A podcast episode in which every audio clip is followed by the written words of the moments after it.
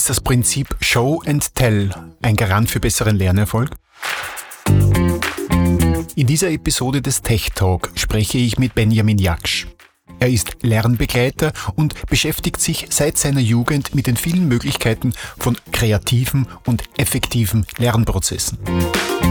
Wir sprechen unter anderem auch darüber, ob das Medium Video das Lernen günstig beeinflussen kann. Tech Talk, der etwas andere Podcast.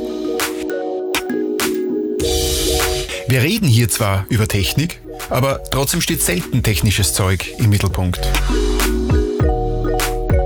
Wann auch immer du Tools und Wissen effektiv einsetzen willst, brauchst du eine gute Technik. Denn welche Methode oder Praktik du anwendest, entscheidet letztendlich darüber, wie schnell daraus Know-how entsteht. Und genau darum geht es in diesem Podcast. Tech Talk, the podcast where professionals of the industry have the floor. Floor, floor, floor. Den Gast, den ich heute habe, ist Benjamin Jaksch, seines Zeichens ja, was ist er denn eigentlich? Storyteller ist er nicht, er ist Lernbegleiter. Er wird uns das aber alles selbst verraten. Wir haben ja heute uns auf die Fahnen geschrieben, wir wollen etwas über Lernen erfahren. Wir wollen etwas diskutieren, was äh, Lernen betrifft. Und ich habe die provokante Frage in den Raum gestellt, brauche ich Video, um lernen zu können oder besser lernen zu können? Der Ben hat ja sehr eigene Ansichten dazu, was ja sehr gut ist. Ben, ich habe zehn Minuten vor der Sendung noch alles umbauen müssen, weil. Gleich wieder was dazugelernt, oder? Nein, das weiß ich nicht, ob das gelernt nicht. ist, weil das ist nämlich genau das Thema, das ich mit dir Aha. besprechen will. Etwas erfahren mhm. haben, mhm. heißt ja noch, oder was gesehen haben, mhm. oder heißt ja noch lange nicht, etwas gelernt mhm. haben. Hier ist eigentlich das perfekte Beispiel, oder? Also erstmal äh, danke, dass ich da sein darf und äh, hallo auch an alle, die von wo auch immer zugucken. Du sprichst genau das an, was mich auch so fasziniert, nämlich du hast jetzt vorher noch ein Update gemacht in einem der Programme, das du normalerweise verwendest und hast dann festgestellt, oh, jetzt geht's irgendwie nicht mehr so, wie ich mir das gewünscht habe und wie ich mir das vorgenommen habe.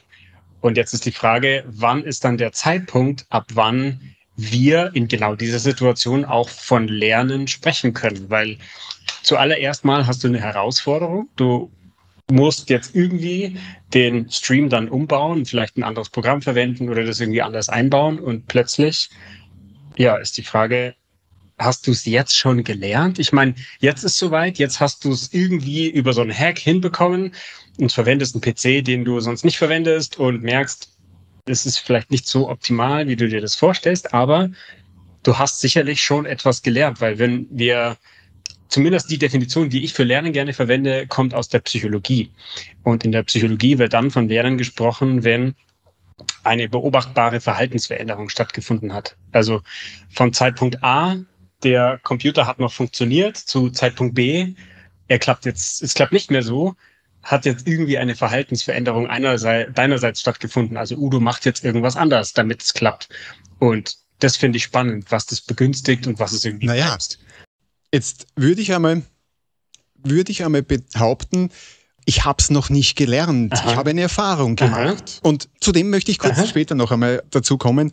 Du bezeichnest dich als Lernbegleiter. Mhm. Ich weiß, du hast in der Vergangenheit Nachhilfe gegeben. Mhm. Du hast äh, Menschen geholfen, lernen zu lernen mhm. oder hast ihnen was beigebracht. Mhm. Wie bist du zu dem Lernbegleiter gekommen? Das würde mir ein bisschen. Genau, also in meiner Vergangenheit, und das ist jetzt 21 Jahre her, also seit ich zwölf Jahre bin, gebe ich Nachhilfe. Und damals war es für mich schon irgendwie faszinierend, dass andere hatten teilweise Schwierigkeiten damit und ich habe aber nie geglaubt, dass es daran liegt, dass ich irgendwie intelligenter wäre. Nicht, sondern ich habe immer gedacht, vielleicht liegt es daran, dass ich mehr Fragen stelle oder andere Fragen stelle. Und dann habe ich mich auf die Suche begeben nach den Gründen. Und zwar so, dass ich dann einfach meinen Mitschülern und anderen, die ein paar Jahre jünger waren, Nachhilfe gegeben habe. Und seitdem finde ich das einfach spannend, was notwendig ist, damit eine günstige Verhaltensveränderung stattfindet. Also, und ich sage immer günstig dazu, weil äh, ich mag nicht das Wort, dass, dass ich dann irgendwie besser bin oder dass irgendwer etwas besser kann, weil was ist schon besser und günstig finde ich irgendwie passt für mich da besser, weil es hat für mich den Eindruck dann, okay, da funktioniert dann irgendwas so, ja, dass es für mich halt eben günstig ist. Also ähm, eines meiner Lieblingsbeispiele ist da, wo ich letztes Jahr war ich in Hamburg und bin da beinahe, ich war Fußgänger und bin da beinahe mit einem Fahrradfahrer zusammengestoßen oder eher vielmehr mit mir. Und das ist jetzt wieder, jetzt habe ich etwas erlebt und etwas erfahren, wie du schon gesagt hast, also diese Fast-Kollision. Was passiert jetzt? Also wie gehe ich damit um? Ich kann aus dieser Situation sehr, sehr viel lernen. Ich kann daraus lernen, Fahrradfahrer sind doof. Ich kann daraus lernen, Fahrradfahren in Hamburg ist gefährlich. Ich kann daraus lernen, zu Fuß in Hamburg gehen ist gefährlich. Ich kann daraus aber auch lernen, wenn ich an Boden schaue, in Hamburg sehen die Fahrradwege anders aus als in München, wo ich herkomme. Aha, rote Backsteine bedeuten Fahrradweg. Ich kann aber auch daraus lernen, Hamburg ist gefährlich. Also das ist das. Dann haben wir auf der einen Seite diese Erfahrung, dieses Erlebnis und dann letztlich das, was ich daraus lerne, das steht aus einem ganz anderen Blatt Papier. So wie du jetzt auch in deiner Situation zum Beispiel lernen könntest, ich verwende in Zukunft nicht mehr das Programm, was ich bisher verwendet habe. Du könntest auch daraus lernen, ich mache nie wieder kurz vor einer Live-Sendung Updates. Du könntest auch daraus lernen, vielleicht muss ich mir noch mal ein anderes technisches Setup suchen. Das ist genau der, der Punkt, den ich daraus eigentlich hätte schon in der Vergangenheit lernen müssen. Never touch a running system. Und dieses Ding hat mich dazu einfach verleitet, auf den Knopf zu drücken, weil er gesagt es gibt ein neues Update. Willst du es mitspielen? Und ich voll Idiot habe auf Ja geklickt. Ja, gut. Also, das heißt, fassen wir kurz zusammen. Du hast eigentlich jetzt äh, eine, du hast eine Erfahrung. Mhm. Und eine Erfahrung bewirkt eine Verhaltensänderung. So. Nicht zwangsläufig. Das heißt aber, bitte? Nicht zwangsläufig. Also nicht zwangsläufig, mhm. keine Frage. Ähm, du hast ein anderes Beispiel gebracht. David und Lisa sind in ein Ereignis gegangen mhm. und sie haben das Ereignis unterschiedlich verlassen. Beispiel, das ist der David, das ist die Lisa. David und Lisa haben jetzt ein und dasselbe Erlebnis. Müssen sie nicht gleichzeitig oder zusammen haben, es geht nur darum, es ist genau das gleiche Erlebnis. Und was auch immer das Erlebnis oder die Herausforderung ist, beide bekommen auch genau die gleichen Informationen. Sie werden quasi förmlich überschüttet von Informationen, dass sie sich kaum noch retten können. Und einige Zeit später gehen sie wieder aus diesem Erlebnis raus. Der David ist exakt der gleiche geblieben und Lisa hat sich verändert. Mit Lisa ist irgendwas passiert. Lisa hat dazugelernt. Zwei Menschen können exakt das gleiche Erlebnis haben, können exakt die gleichen Informationen bekommen, aber beide gehen unterschiedlich aus dieser Geschichte raus. Deswegen ist für mich auch das Thema selbstorganisiert Lernen so wichtig, weil ich der Meinung bin, nur wenn man, wie Lisa, die Verantwortung für den Lernprozess selbst in die Hand nimmt, dann kann das gelingen, dass du, wie Lisa, aus so einem Erlebnis plus Information wirklich verändert, also dass du etwas gelernt hast, hervorgehst. Wer hat was dazugelernt? David, glaube ich, gell? Oder war es Lisa? Ich glaube Lisa. Ich habe jetzt den Ton nicht gehört und es ist schon sehr lange her, dass ich es aufgenommen habe. Ist übrigens auf, deinem, äh, auf deiner Homepage, ich ja. habe sie geklaut. Einer hat was gelernt mhm. und der andere hat nichts gelernt. Mhm. Was bedeutet das eigentlich für dich? Es sind beide mit der gleichen Information versorgt worden. Mhm. Jetzt hat aber der eine was mitgenommen und der andere nicht.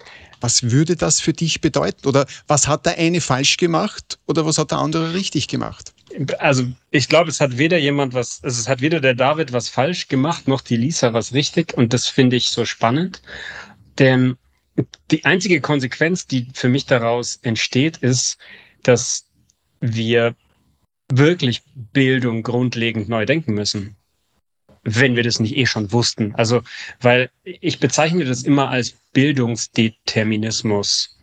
Das, was wir letztlich überwiegend im Bildungssystem tun. Nämlich im Bildungssystem machen wir das Gleiche. Da sind nicht nur David und Lisa in der Tasse, sondern die ganze Klasse.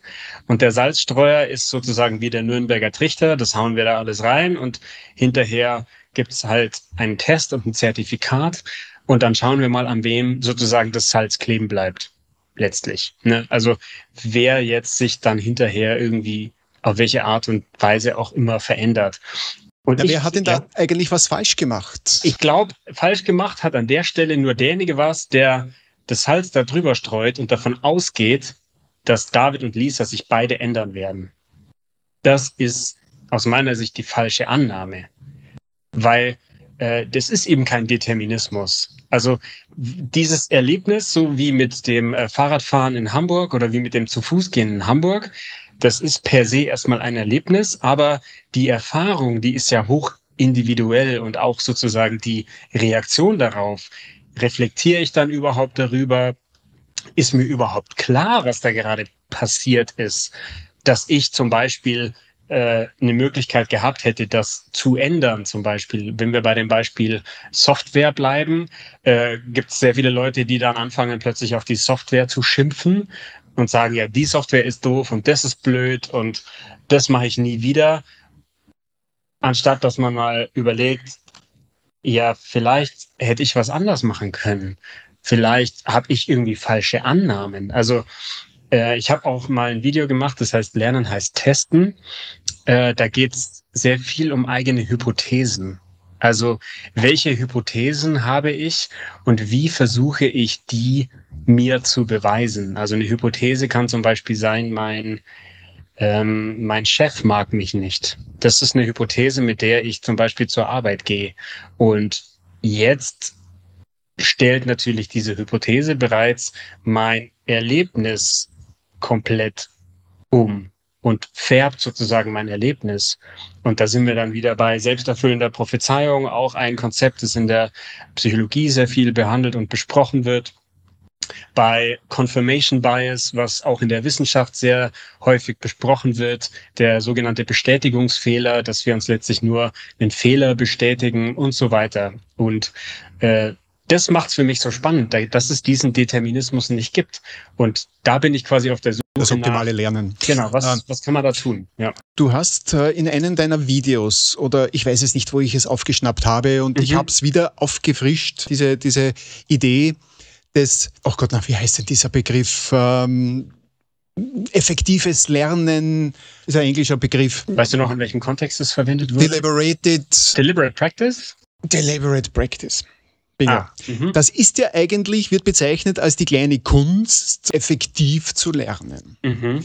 Durch deine Erwähnung habe ich mhm. mir dann eigentlich einmal das noch einmal zu Gemüte geführt und habe nachgelesen. Und da bin ich auf etwas draufgekommen, dass dieses es gibt ja überall, was viele intuitiv machen, gibt es ja bei anderen wieder, die es automatisch machen und dann erst mhm. nachlesen und wissen, hoppala, das ist ja eigentlich das. Mhm. Und das ist Deliberate Practice in, in mhm. meinem Fall. Und Deliberate Practice hat einen, einen, eine, zwei Funktionen, die, glaube ich, beim Lernen ganz, ganz, ganz, ganz wesentlich sind. Egal in welchem Bereich. Fokus auf eine Sache. Mhm. Konzentration lassen wir einmal beiseite die Wiederholung, weil ich glaube, erst Wiederholungen machen das aus. Mhm. Und da bin ich bei den ersten beiden draufgekommen, das ist ja im Grunde genommen der Flow, mhm. der immer wieder jetzt durch den, den Feed auch geistert, mhm. äh, wo man sagt, oh, ich bin im Flow und dann mhm. hat mir jemand verkündet, da gibt es einen Flow-Trigger. Gibt es das? Äh, wie meinst du das? das ist ich weiß es nicht. Na, ja. na, offen, offensichtlich Flow-Trigger heißt, mhm. ich drücke auf eine Taste und bin ah, im Flow. Und dann bist, ähm, ah, okay. Ich kann es mir nicht vorstellen, weil mhm. äh, ich kann nicht sagen, so und jetzt gehe ich in den Flow, sondern das passiert. Vielleicht gibt es da irgendeine Substanz, die das verspricht. Als Nein, einen Coach, da gibt es einen Coach.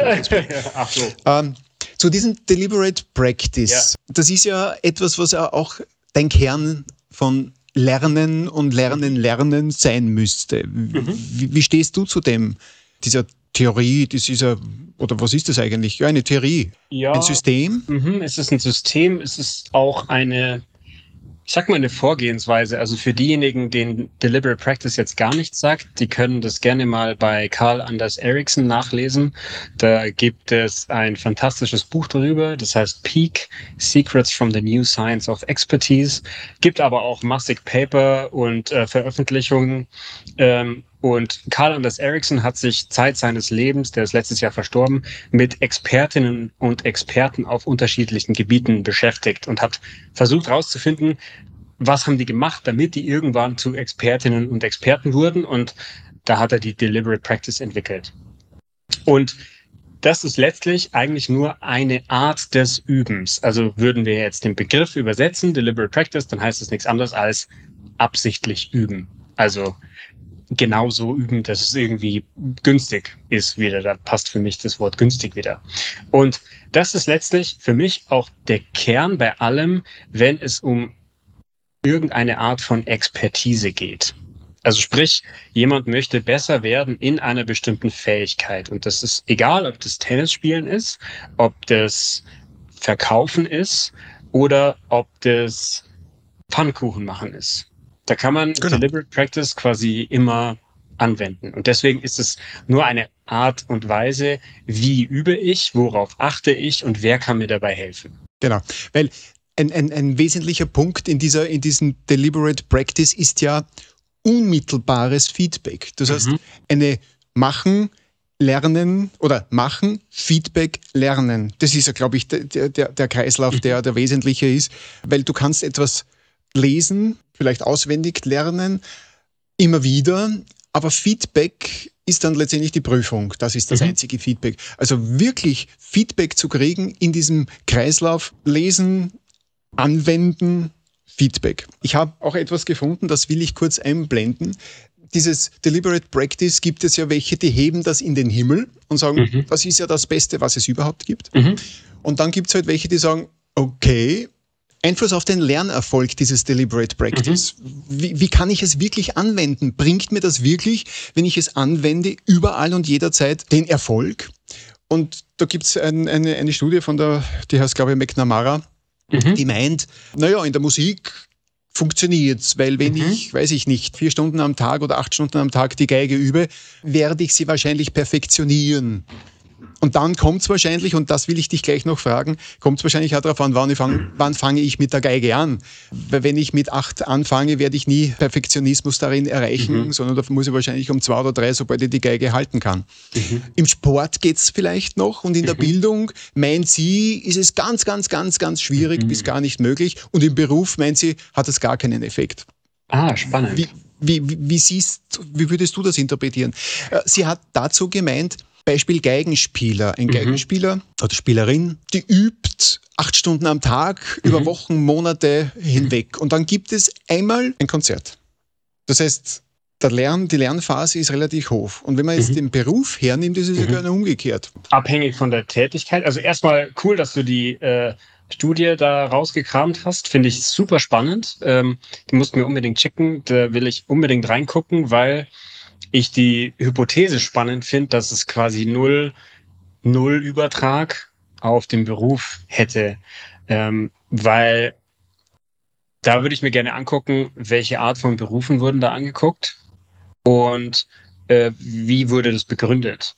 Weil ich finde es auch interessant, dass da steht sozusagen, es hat auf das, also ich finde, das muss man sich mal auf der Zunge zergehen lassen. Es ist sozusagen klar und bewiesen, dass Deliberate Practice als Methodik einen wirklich guten Übertrag auf Sport und Musik hat, auf zwei Felder, in denen ja menschliche Fähigkeiten wirklich gut zum Tragen kommen. Gleichzeitig hat es sozusagen nur einen verschwindend geringen Effekt auf ein Bildungssystem, von dem ich mir ja erhoffen würde, hier geht es um menschliche Fähigkeiten.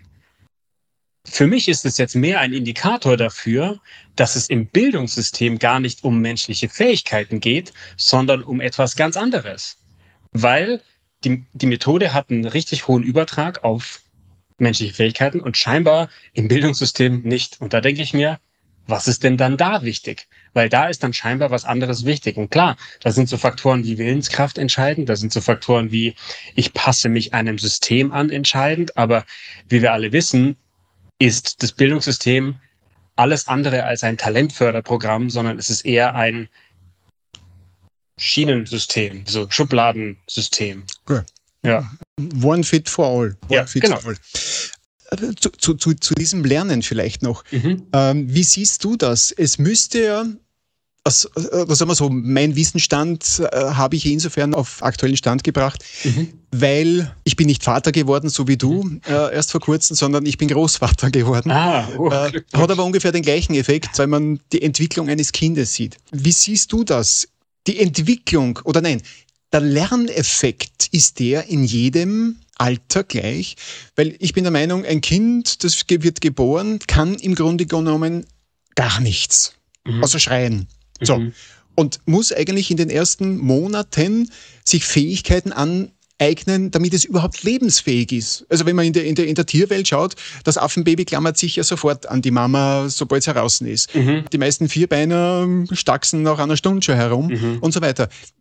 Ist ist das die, die Lernkurve so flach die irgendwo ab oder kann man wirklich, und da wechseln wir dann gleich bald zum, zum, zum Video rüber, mhm. das beeinflussen, dass die Kurve nicht abflacht? Sind wir später nicht mehr in der Lage, effizient oder effektiv lernen zu können? Das würde mich einfach interessieren, was du dazu meinst. Also ein gewisses Abflachen dieser Kurve ist einfach neurobiologisch bedingt, weil die Anzahl der Neuronen beziehungsweise die Anzahl der Verbindungsmöglichkeiten. Unser, unser Gehirn hat ab Geburt ein sehr hohes Verbindungspotenzial.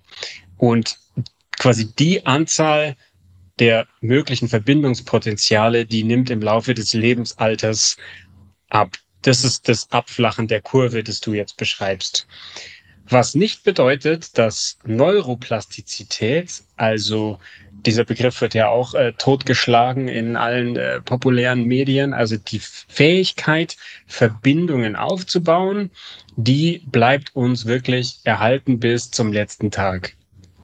Aber eben diese ähm, die hohe Anzahl Ver Verbindungen herzustellen, die nimmt im Laufe des Lebens ab und das ist so bis ungefähr 25 Jahre flacht es so ein bisschen ab und dann bleibt es eigentlich mehr oder weniger bis zum Ende des Lebens gleich. Entscheidend ist letztlich für den Erfolg sind so verschiedene Faktoren. Äh, das hat dann was mit Begeisterung zu tun, mit Motivation, mit Aufmerksamkeit. Äh, da braucht man einen bestimmten ähm, Neurococktail im Gehirn, damit es funktioniert. Also da hast du einen wichtigen Punkt angesprochen, die Motivation zu lernen. Wir wissen es ja beide, oder beide weiß ich nicht, du vielleicht nicht, äh, ich war kein Streber. ich bin gerade so durchgekommen, aber es mhm. reichte fürs Leben letztlich. Mhm. Haben wir nicht in der Schule ein geringes Maß an Motivation zu lernen? Weil wir wollen eigentlich das Ganze, was uns da geboten wird, ja gar nicht lernen und uns gar nicht merken wollen. Mhm. Weil man geht ja darum, wird es überhaupt gefragt in der Prüfung? Müssen mhm. wir uns das merken? Nein, mhm. gut abgehakt. Später fangen ja dann viele Menschen an, dass sie am zweiten Bildungsweg sich wissen, was sie damals versäumt haben, nachholen. Einfach in, dem, in der Erkenntnis, hoppala, da könnte ich doch was anderes gebrauchen. Wenn wir jetzt zum Lernen gehen, äh, oder bevor wir zu Lernen gehen, der Christian Spanik hat gemeint, äh, Lernen heißt testen. Natürlich, Lernen heißt testen und daraus Konsequenzen ziehen und fürs nächste Mal merken. Das Fatale bei solchen Dingen ist ja immer, glaube ich, dass oft die Fehler in anderer Form kommen und dann man begeht sie wieder. So wie ich heute gemacht mhm. habe. Wer mit Software zu tun hat, weiß, alter Schwede greift das System nicht an. Der Impuls war da und es war zu spät. Gehen wir zurück zum Lernen, weil ich gesagt habe, die Schule nutzen wir nicht zum Lernen, weil wir der Überzeugung sind oder der Auffassung sind, das ist nicht alles wichtig. In der Schule greift ja jetzt sehr stark YouTube als Lernkanal. Also ich weiß nicht, wie es dir geht. Ich habe mir viele meiner nicht Fertigkeiten, sondern viele Skills über Lernvideos angeeignet. Und offensichtlich über Deliberate Practice. Weiß ich heute, also ich kannte den Begriff äh, vor dir nicht. Deliberate Practice, das heißt, ich habe mir das angeschaut, ich habe es gemacht und habe von mir selber das Feedback bekommen, noch was ein zehnten Mal es zu tun, es zu können. Wäre da nicht das ein optimales Lerntool, Video? Ja, auf jeden Fall. Also, ähm, ich finde, man muss das schon auch ein bisschen trennen, weil wenn wir sehen, wie du selber angesprochen hast, in der Schule läuft es ja ganz anders. Und was man jetzt momentan feststellt, wenn man einen YouTube-Kanal wie den von Daniel Jung zum Beispiel anschaut, der äh, einen YouTube-Kanal hat, der eigentlich alles, was in Mathematik in der Schule drankommen kann, auf seinem YouTube-Kanal erklärt. Das macht einen Großteil der Lehrer wirklich überflüssig. Ist so. Ein Großteil der Mathelehrer werden das niemals so gut erklären können wie Daniel Jung. Boah. Entschuldige, dass ich dich unterbreche, ja. Ben. Ich glaube, ein ganz ein wesentlicher Faktor ist einfach der, es versucht ja das Schulsystem alle gleich zu machen. Das heißt, äh, alle sind gleich dumm oder gleich äh, gescheit vor, mhm. vor, vor, dem äh, Bildungssystem heute. Und manche kommen nicht mit, weil einfach das zu schnell ist. Der braucht mhm. einfach länger, um das mhm. verarbeiten zu können. Ist Video vielleicht das optimale Medium, weil die Lerngeschwindigkeit angepasst werden kann? Ja, also ich meine, die Frage, die Frage, die sich das Bildungssystem tatsächlich stellen sollte, an meiner, also für mich ist, welchen Teil können wir denn mittlerweile wirklich besser asynchron machen und wie nutzen wir unsere synchrone Zeit? Weil, wie du schon sagst, das Erklären, dass einer da an der Tafel steht und das erklärt, das lässt sich vielfach asynchron sehr viel besser lösen, weil dann drückt der David auf Pause, wenn er es noch nicht verstanden hat, geht nochmal zurück, schaut sich es nochmal an, schaut sich es nochmal an und so weiter. Und bis er es verstanden hat. Bis er es verstanden hat. Genau. Und wenn wir dann gemeinsam im Raum sind oder über Teams verbunden, dann können wir über die Fragen sprechen. Und interessanterweise finde ich das so absurd, dass äh, auch das, dass sowohl das Bildungssystem als auch viele andere Lernangebote noch immer an dem Konzept der Vorlesung festhalten. Ein Konzept, das daraus entstanden ist, dass es nicht genug Bücher gab und halt einers vorgelesen hat, weil auch du nicht heißt alle ja Vorlesung. Ja. ja, Vorlesung. Da die Mönche im Kloster Bücher waren sau teuer. Also hockt sich einer hin und liest es den anderen vor. Genau. Und es konnten auch nicht alle lesen. Und das machen wir heute immer noch so. Aber viele Vorträge sind tatsächlich noch Vorlesungen und äh, also wirklich Lesungen im ja. wahrsten Sinne. Und viele denken sich, ah, alter Schwede, was tue ich da in dem Lehrsaal? Ja. Äh, das kann ich mal als Birchel auch durchlesen äh, und, und er muss es mir nicht vorlesen. Ich hole mir noch einmal die Bemerkungen auf den Schirm. Die Marianne Markreis sagt, Show and Tell war immer etwas, was man bei uns auf der Fakultät bevorzugte. Nicht ex caledra lehren, viele Bilder und Dinge zum Anfassen. Und ich glaube, das ist genau der Punkt, wo wir jetzt ansetzen könnten. Show and Tell ist eigentlich der Titel unserer, unserer mhm. Live-Sendung, auf, auf dem wir das aufhängen wollen. Es geht ja nicht immer nur um sich Wissen anzueignen, das Lernen. Es gibt ja viele Arten von Lernen. Slackline laufen, Fahrradfahren, Geige spielen, Tennis spielen. Also das sind ja alles Lernprozesse, die heute halt motorische Abläufe brauchen. Und Show and Tell ist im Grunde genommen unterstützend, weil es heißt ja, nehme ich an, das wirst du aus deiner Erfahrung wissen, wenn ich dir etwas zeige, also Bilder und Text dazu spreche, also gehörter Text und Bilder, bleiben wesentlich schneller und stärker in Erinnerung als nur Bild und dann parallel dazu lesen, weil du musst ja praktisch die Bilder interpretieren und den mhm. Text dekodieren oder ja, dekodieren wieder. Ne? Show and Tell, setzt du das eigentlich in deinen Schulungen, in deinen Lernbegleitungen um? Ja, also ich stelle mir immer folgende Frage und das ist ein Bild, das kommt nicht von mir, sondern das kommt von Henning Beck, einem recht bekannten deutschen Neurobiologen, der auch ein Buch geschrieben hat, ich glaube sogar mehr als eins. Ähm, und das Bild finde ich sehr gut, weil es, er beschreibt mit diesem Bild die, die Arbeitsweise des Gehirns. Hm, recht vereinfacht, aber ziemlich treffend. Und zwar, unser Gehirn ist im Grunde wie ein Orchester. Das heißt, wenn ich das wenn ich den Kopf aufmache und das Orchester angucke, da ist keine Musik drin.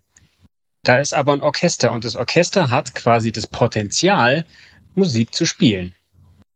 Mein Orchester kann Heavy Metal spielen, mein Orchester kann Bach spielen. So, jetzt ist die Aufgabe und die Herausforderung von Lehrenden, dass sie etwas tun, damit quasi das Orchester im lernenden Hirn so schnell und treffsicher wie möglich anfängt, das nachzuspielen. Und sobald quasi das Gehirn des Lernenden eine Geige in die Hand nimmt und versucht, das, was der Lehrer da vorspielt, nachzuspielen, mit den eigenen Instrumenten, mit einer eigenen Melodie, mit einer eigenen Adaption, dann fängt auch das Lernergehirn an zu lernen. Und dafür ist natürlich die Möglichkeit, das auf verschiedenen Kanälen gleich reinzubringen. Also ich spreche, ich zeige was, es kommt vielleicht noch irgendwie Musik dazu. Das sind alles gute Möglichkeiten, um diesen Übertrag zu erhöhen. Die, die beste Möglichkeit, das zu erhöhen, ist letztlich, dass es. Die Wiederholung, ne? Ja, beziehungsweise, also Nummer eins ist tatsächlich die, die persönliche Relevanz. Also, dass du, Udo, gleich weißt, das ist eine Information, die ist für mich in meinem Kontext gerade wichtig. Nehmen wir nochmal das Beispiel Großvater sein. Wenn, wenn ich jetzt irgendwas hernehme, was damit in Verbindung steht, dann wirst du diese Information, egal ob sie gesprochen, vorgelesen, äh, gezeigt ist, wirst du jetzt potenziell schneller aufnehmen, als wenn wir über die Herausforderungen des Vaterseins reden. Weil das für dich in deinem aktuellen Kontext gerade wichtiger ist. Also Selektive Wahrnehmung nennt man das. Genau, oder? da wird dein Orchester sehr viel schneller jetzt ja. die Instrumente in die Hand nehmen und anfangen zu geigen. Während wir reden jetzt über etwas, was dich zum Beispiel gar nicht betrifft. Äh, da kann ich noch so viel Show and Tell quasi machen da wirst du nicht anfangen zu geigen. Also ich glaube, Geige ist wahrscheinlich das schlechteste Beispiel, das wir überhaupt nehmen können, weil Geige ist ja das schwierigste Instrument, das es überhaupt gibt. Hat mir jemand ja. gesagt. Ich habe es noch nie probiert. Ich will es auch gar nicht, weil ich würde wahrscheinlich gekillt werden. Und ja. ich will es meinen Ohren auch nicht antun, weil Geige kann ja so schön klingen. Was ich noch vergessen habe, hier einzubringen. Der Grund, warum ich dich angesprochen habe für diese Live-Sendung war ja gar nicht das Lernen. Es hat mich dann angetickt, weil ich mich mit dir und deinem Thema beschäftigt habe. Ich bin draufgekommen, dass es viele Dinge gibt, die ich nicht wusste, wie sie getauft werden oder wie sie nennen, sich nennen und, und, und irgendwo kennt man sie. Aber das hat mich interessiert, dein Thema. Warum ich dich aber angesprochen habe, war ein ganz anderer Grund. Nämlich Video. Wir haben eine Gemeinsamkeit, Video. Eine mhm. Leidenschaft für Video. Ich verdiene mit Video nicht mein Geld, genauso wenig wie du.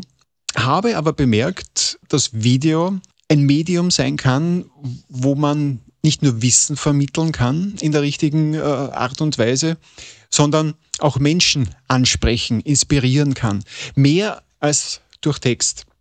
Wir beide haben einen Inspir Na, wie sagt man, Inspirator, einen gemeinsamen Inspirator. Einen gemeinsamen Inspirator, also nicht Respirator, sondern Inspirator. Das ist ein Mensch, ich habe ihn in einem Video einmal vorgestellt, weil der ist sensationell, wie der seine Geschichten transportiert. Und du hast die Möglichkeit von ihm, wenn es um Video geht, zu lernen, das ist der Casey Neistat. Der ist, glaube ich, also ich kenne keinen besseren auf seinem Gebiet. Mhm. YouTuber gibt es äh, große. Hast du, weil du kommunizierst ja deine Information, dein Thema ich würde nicht sagen ausschließlich, aber fast ausschließlich oder in überwiegendem Maße in, in, über Video. Mhm. Hast du da Feedback bekommen? Ist es besser, über Video dein, dein, dein Thema zu kommunizieren? Oder also, wie ist deine Erfahrung da? Das würde würd ich nicht. Das ist recht vielschichtig. Also zum einen finde ich das interessant, weil was ich gespiegelt bekommen habe, ist, dass ich durch meine Beschäftigung mit Video sehr viele Menschen gemerkt haben, ich habe da demonstriert, dass man da was lernen kann. Weil wenn man so ein, eineinhalb Jahre zurückschaut, waren meine Videos ganz anders als heute. Das heißt, ich habe da zum einen meine Haltung bezüglich Verhaltensänderung und Fähigkeitsverbesserung schon mal demonstriert, also dass es geht. Das ist der eine Punkt. Was jetzt sozusagen das Transportieren der Botschaft angeht, da finde ich das sehr spannend äh, und da gefällt mir der Begriff äh, Art Direction so gut. Da habe ich jetzt in letzter Zeit auch relativ viel drüber gelernt. Und zwar hat man ja im Video die Möglichkeit, sehr, sehr gut Ausschnitte zu wählen und über Licht, über Schärfe, über Entfernungen den Blick des Zuschauers auf bestimmte Dinge zu lenken. Und das genau. wird zusammengefasst unter dem Begriff Art Direction, weil ich sozusagen künstlerisch den Zuschauer leite. Daher kommt eben dieses Direction. Und das ist etwas, das gelingt insbesondere mit Bild sehr, sehr gut und eben mit Text deutlich weniger. Und das ist etwas, da probiere ich gerne damit aus und schaue sozusagen, wie wähle ich Ausschnitte, wo stelle ich mich hin, was nutze ich noch für eine Bildsprache sozusagen zusätzlich dazu und so weiter. Genau, ich glaube, das ist ganz wesentlich. So wie du es machst, äh, ich, gehe einmal davon aus, du hast äh, hier die, die, die, die Grundzüge dir auch angeeignet, Viele machen es auch intuitiv. Du bringst jetzt erst die Exposition. Das heißt, mhm. du zeigst ein bisschen, wo du bist. Das mhm. hat ja alles gar nichts mit dem Thema zu tun. Ja. Aber du zeigst ein bisschen, wo du bist. Mhm. Äh, die, die Filmemacher nennen das Establishing Shot. Also, mhm. dass du einmal zeigst, wo du bist. Und mhm. dann wuseln meistens solche Leute so staxen durch mhm. das Bild und dann wieder interviewt. Aber das ist ein wirklich guter Einstieg, der gar nicht mit dem Thema zu tun hat. Und dann bringst du das Thema, bringst ein Problem auf äh, und sprichst darüber.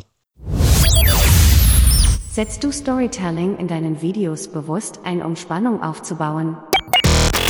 Also ich glaube teils, teils. Ähm, einerseits sicherlich, die, ich würde es mal sagen, so setting the scene. Also was ist der Kontext? Sowohl thematisch als auch räumlich. Das versuche ich wirklich schon bewusst zu machen. Also äh, ich denke jetzt an das Video, das ich ähm, über den wo ich quasi den Ohm auf seiner Statue besuche. Äh, oder ich denke an ein auf Interview. Ross, ich, ne? Ah nein, das war ein anderes wieder. Ja, das ein Interview mit der Marketingchefin von LinkedIn Deutschland, äh, wo ich auch gezeigt habe, da, wie ich da hinkomme. Und äh, das ist für mich sowas wie, ähm, für mich ist es fast schon ein Geschmack, den dann dieses Erlebnis hat, wie beim Kochen sozusagen. Das ist so die, die, die, die Baseline. Jetzt wissen wir, wo wir sind, jetzt wissen wir, wie der da hinkommt.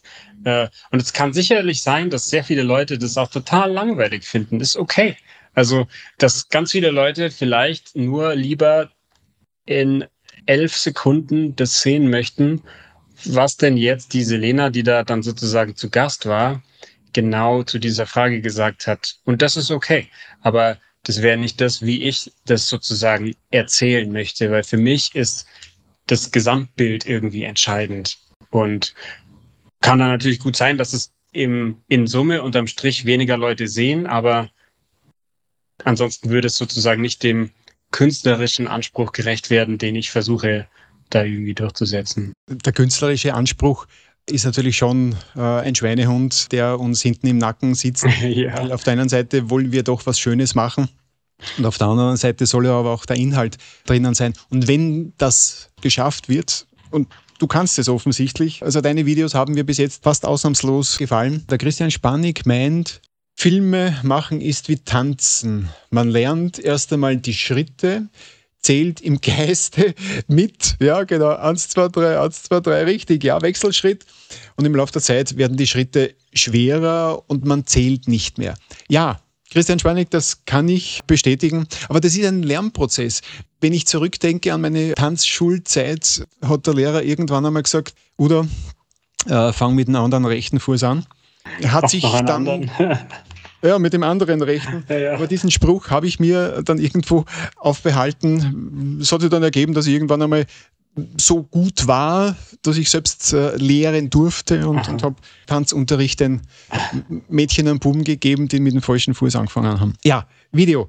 Zu Video wollte ich äh, noch Folgendes einmal noch anmerken. Wie würdest du die Situation grundsätzlich, was Video anbelangt, einschätzen? Würdest du den Menschen raten, grundsätzlich versuchen, etwas, wo du etwas zeigen kannst, unbedingt in Video zu produzieren oder in Bildern. Weil Show und Tell ist ja eigentlich ein, ein Ding, was sich gegenseitig ergänzt.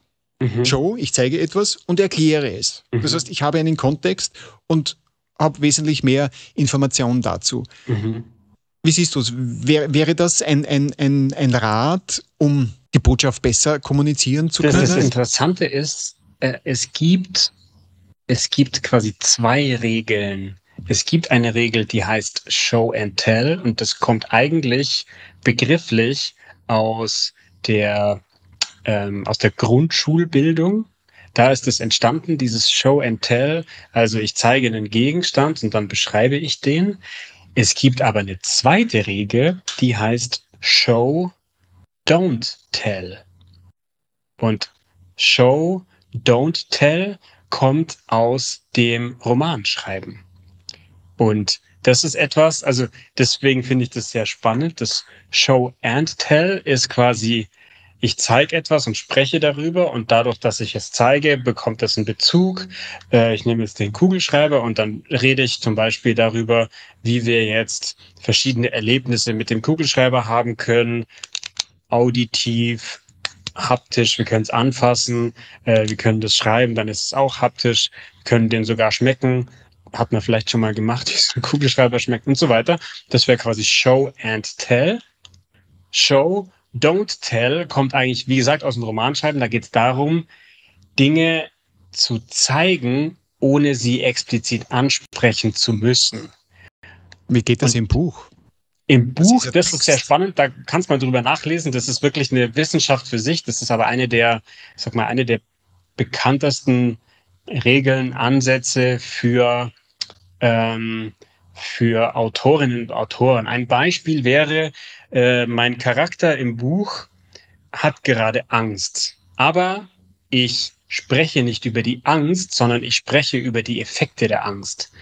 Also schweißnasse Hände, über äh, die Nackenhaare stellen sich auf, über solche Dinge. Das ist Show. Das ist, das ist aber, das ist aber nicht Show.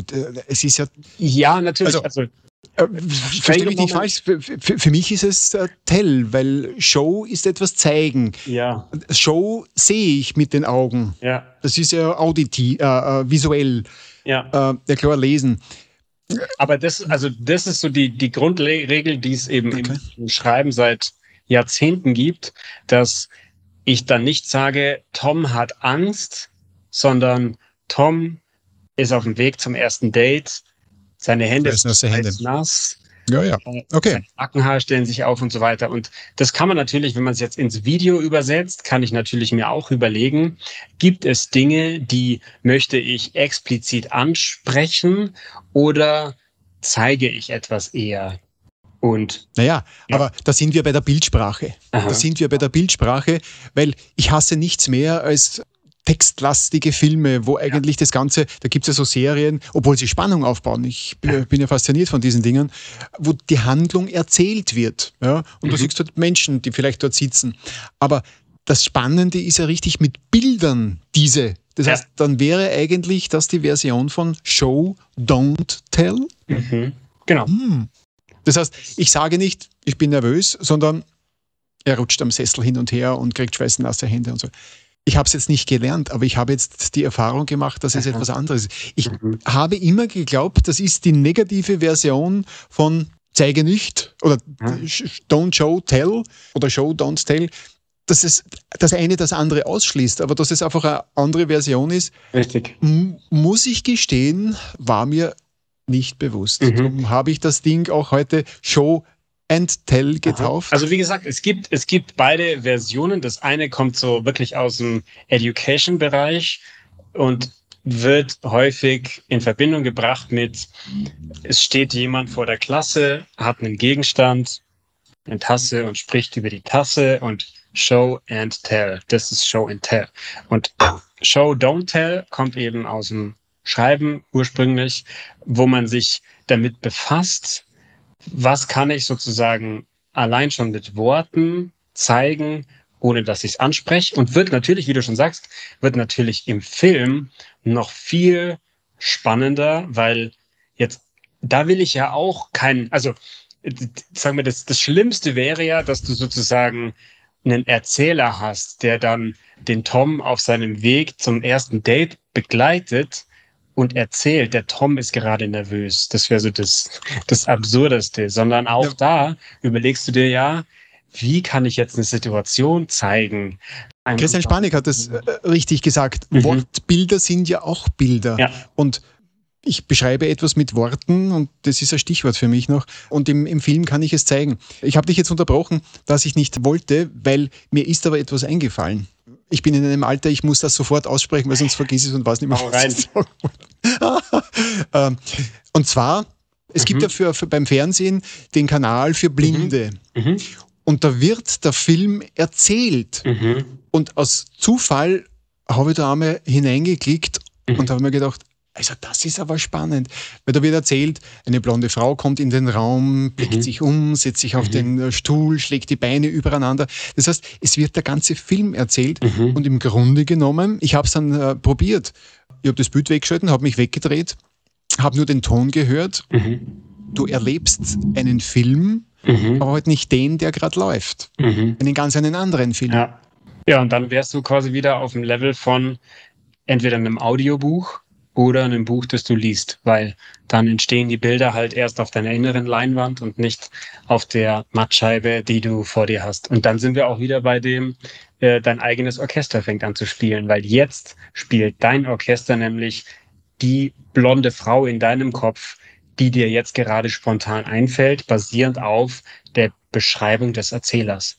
Wenn da noch irgendwas kommt, keine Ahnung. Egal, ob da jetzt kommt, attraktiv oder übergewichtig oder untersetzt oder im Business-Outfit. Dein Orchester fängt an zu spielen und du siehst es, was dein Orchester quasi spielt. Das ist eben der Vorteil von Video. Genau. Da, da ist quasi festgelegt, das ganze Publikum sieht die gleiche Person. Genau. Genau. Darum, das ist ja auch der Grund, warum, glaube ich, die 50 Shades of Grey im Video oder im Film nicht so performt mhm. haben. Mhm als, als Buch, weil mhm. für jeden Einzelnen hat, haben die Protagonisten anders ausgesehen, äh, sich anders verhalten als in, in Wirklichkeit. Und das Schlimmste, was man sich ja selbst antun kann, ein Buch lesen und danach den Film ansehen. Ja, das kann. Das äh, zerstört die Illusion ja. zur Gänze. Oder man sagt dann, das kann gar nichts dafür. Wenn dir dieser Podcast gefällt, dann klicke auf den Abonnieren-Button. So verpasst du keine neue Folge. Ich habe etwas erfahren, was ich äh, vielleicht, wenn ich es mir bis morgen gemerkt habe, gelernt habe, weil es gibt einen wesentlichen Punkt, der, der den Lerneffekt ja ausmacht. Lernen findet also an den Synapsen statt und bewirkt, dass Impulse effizienter von einer Zelle zur nächsten übermittelt werden. Die Synapsen. Ah, mhm. Ich habe nachgelesen, ich wusste, dass es Synapsen gibt und äh, wenn mir etwas nicht einfällt, dann weiß ich, dass zwei Synapsen da oben nicht zueinander finden. Mhm. Aber, und ich glaube, das ist das Wesentliche, der wesentliche Kern auch von, von diesem Deliberate Practice, dass ich bestimmte Nervenbahnen aufbaue, dass ich durch Üben und Wiederholen die Synapsen dazu anrege, öfter zusammenzuschlagen und bestimmte Nervenbahnen äh, sich strukturieren. Und wenn ich es oft genug mache, korrigiere mich oder wie, wie siehst du das, dann verändert sich etwas in meinem Gehirn und das hast du in einem Video einmal gesagt, das hat mich eigentlich fasziniert. Lernen verändert dich nicht nur in deinem Verhalten, sondern in den Nervenzellen. Genau, also wir sprechen nämlich so viel übers Lernen und nennen das dann virtuelles Lernen und digitales Lernen und Fernlernen, Auslernen, was auch immer Lernen. Wobei Lernen unterm Strich nichts anderes ist als eine Änderung in einem Nervensystem. Dann haben wir was gelernt. Da gibt es eine Verbindung, die gab es vorher nicht. Oder da ist eine Verbindung aufgebrochen. Das ist Lernen. Und alles andere ist dann vielleicht Bildung. Das ist dann vielleicht irgendwie Anwendung. was auch immer. Genau. Aber Lernen bedeutet, da hat eine Änderung in einem, wie auch immer, Nervensystem ausgesehen. Und das betrifft ja nicht nur das Gehirn, sondern wirklich das ganze Nervensystem. Da gibt es ja noch genug Bahnen und Verbindungen. Wie siehst du das? Vielleicht abschließend, das interessiert mich noch. Verlernen. Ich habe immer die Meinung gehabt, was du einmal gelernt hast, das verlernst du nicht. Mhm. Ich habe aber so ein paar Artikel gelesen, wo viele Experten der Meinung sind, du kannst auch etwas verlernen, wenn du es nie wieder anwendest. Und mhm. das ist zum Beispiel eine Sprache. Sprache haben Sie als Beispiel genannt. Äh, also gibt es das tatsächlich? Was, was, es, was es dazu tatsächlich gibt, ist, also grundsätzlich hat unser menschliches Gedächtnis hat grundsätzlich eine unbegrenzte Speicherdauer. Was aber mit zunehmender Nichtbenutzung stattfindet, ist, dass wir quasi die Indizierung verlieren. Also die Information wäre theoretisch. Die Synapsen finden da. nicht mehr zusammen. Genau, aber das ist wie, stell dir vor, dein Wissen ist im Kopf wie in der Bibliothek, aber du weißt nicht mehr, wo ist das Buch. Das ist noch da, genau. aber du weißt nicht mehr, wo es ist. Und wenn du wieder anfängst, die Sprache wieder zu verwenden, dann wirst du mit ziemlich großer Wahrscheinlichkeit das Buch wieder finden, bisschen den Staub runterpusten und dann läuft's wieder sozusagen. Dauert eine Weile, aber wird wieder gehen. Also grundsätzlich ist es schon möglich, dass Synapsen aufbrechen, wenn es einen Grund dafür gibt. Oder aber eben, wenn die Bahn nicht so oft beschritten wird, dass halt dann der Weg irgendwann zugewachsen ist und man muss den wieder ein bisschen. Ja, die Nervenbahnen finden wahrscheinlich genau. nicht mehr zueinander oder so ja. irgendwie. Ne? Was würdest du unseren Zuhörern und die, die das äh, später noch einmal sich anhören und ansehen, auf den Weg geben wollen?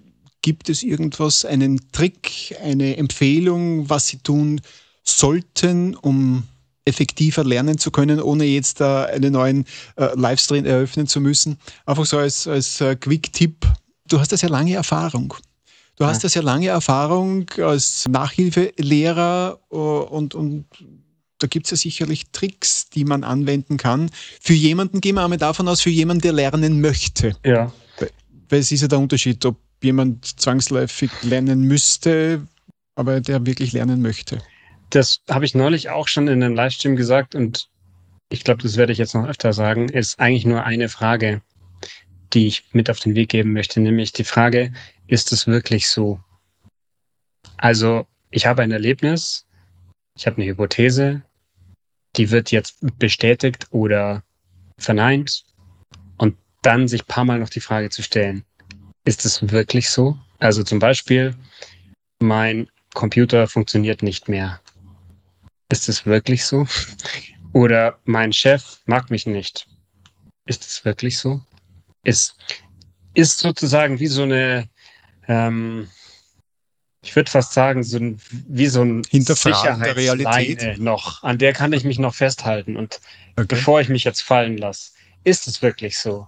Kann ich davon wirklich ausgehen oder brauche ich vielleicht noch ein, zwei Indizien und Erlebnisse, um rauszufinden, ob das tatsächlich so ist? Und das ist für mich wirklich grundlegend entscheidend, wenn es ums Lernen geht, weil dann kann ich das auch auf ganz andere Art und Weise bestimmen und beeinflussen. Also ist es wirklich so, diese Frage würde ich mir immer stellen in Bezug auf, ist es Wirklichkeit oder Realität? Das mhm. ist ja, sind ja zwei Begriffe, die ja unterschiedlichst angewendet werden. Viele subsumieren ja darunter dasselbe. Aber ich denke, jeder von uns hat seine eigene Wirklichkeit. Ja. Nochmal ein eigener Livestream. Und jeder hat seinen eigenen Livestream. Genau, und die Realität zu hinterfragen, ist das Wirklichkeit äh, wirklich oder real? Ist es wirklich so? Das könnte wahrscheinlich die, die richtige Frage sein, äh, um die Antwort zu kriegen, will ich lernen, bin ich am richtigen Weg? Ben, wir sind eine Dreiviertelstunde. Nein. Ja. Oh Gott. Wir sind eine Stunde live. Oh Gott. Okay, ich habe es geahnt. Ich danke dir für dein Dabeisein. Der Lerneffekt wird noch eintreten, bis ich rauskriege, warum ist das so nicht. Ist es wirklich so, dass es ja. wirklich so ist, dass mein zweiter Rechner nicht mit dem ersten Rechner kommuniziert? Werde ich noch rausfragen, warum? Und das ist mein Warum für, für heute. Ben, ich wünsche dir noch eine angenehme Woche. Alles Gute. Ebenso. Wir sehen uns schönen demnächst. Abend. Einen schönen genau. Abend wünsche ich dir. Bis dann. Ciao. Bis dann.